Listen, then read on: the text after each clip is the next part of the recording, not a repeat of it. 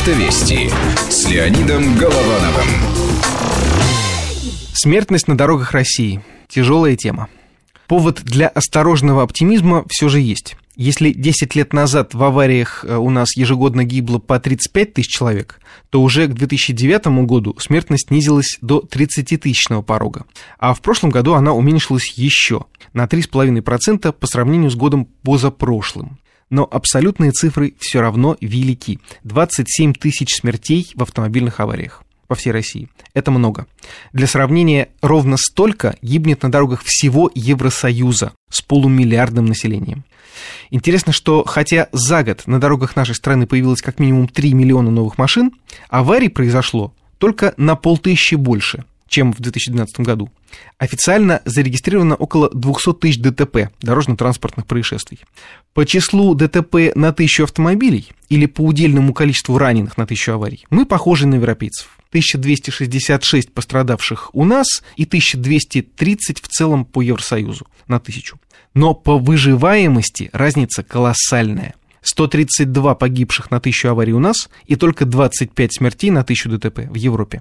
Как тут не вспомнить, что в конце прошлого года у нас было втрое урезано финансирование новой федеральной целевой программы повышения безопасности дорожного движения. До 2020 года сперва планировалось потратить на нее около 100 миллиардов рублей, то есть в два с лишним раза больше, чем было потрачено на такую же программу прошлую.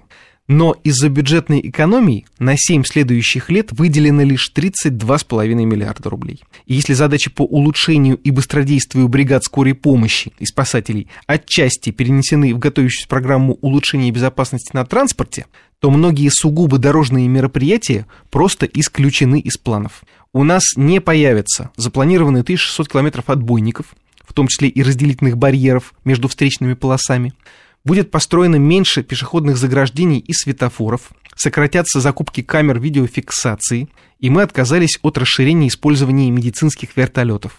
А ведь именно они могут помочь спасти жизни после тяжелых э, аварий на трассах, когда тяжело раненому можно реально помочь в первые полчаса, иначе он умрет.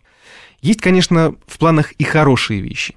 Вот, например, планируется построить 2500 нерегулируемых пешеходных переходов с лежащими полицейскими и освещением около 300 надземных пешеходных переходов.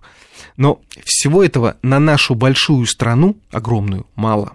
Если мы действительно хотим к 2020 году снизить смертность еще на 8 тысяч человек, как планируется, то есть пробить 20-тысячный порог, надо что-то делать серьезнее. Иначе так и будем пугаться абсолютных цифр смертности на наших дорогах. Автовести с Леонидом Головановым.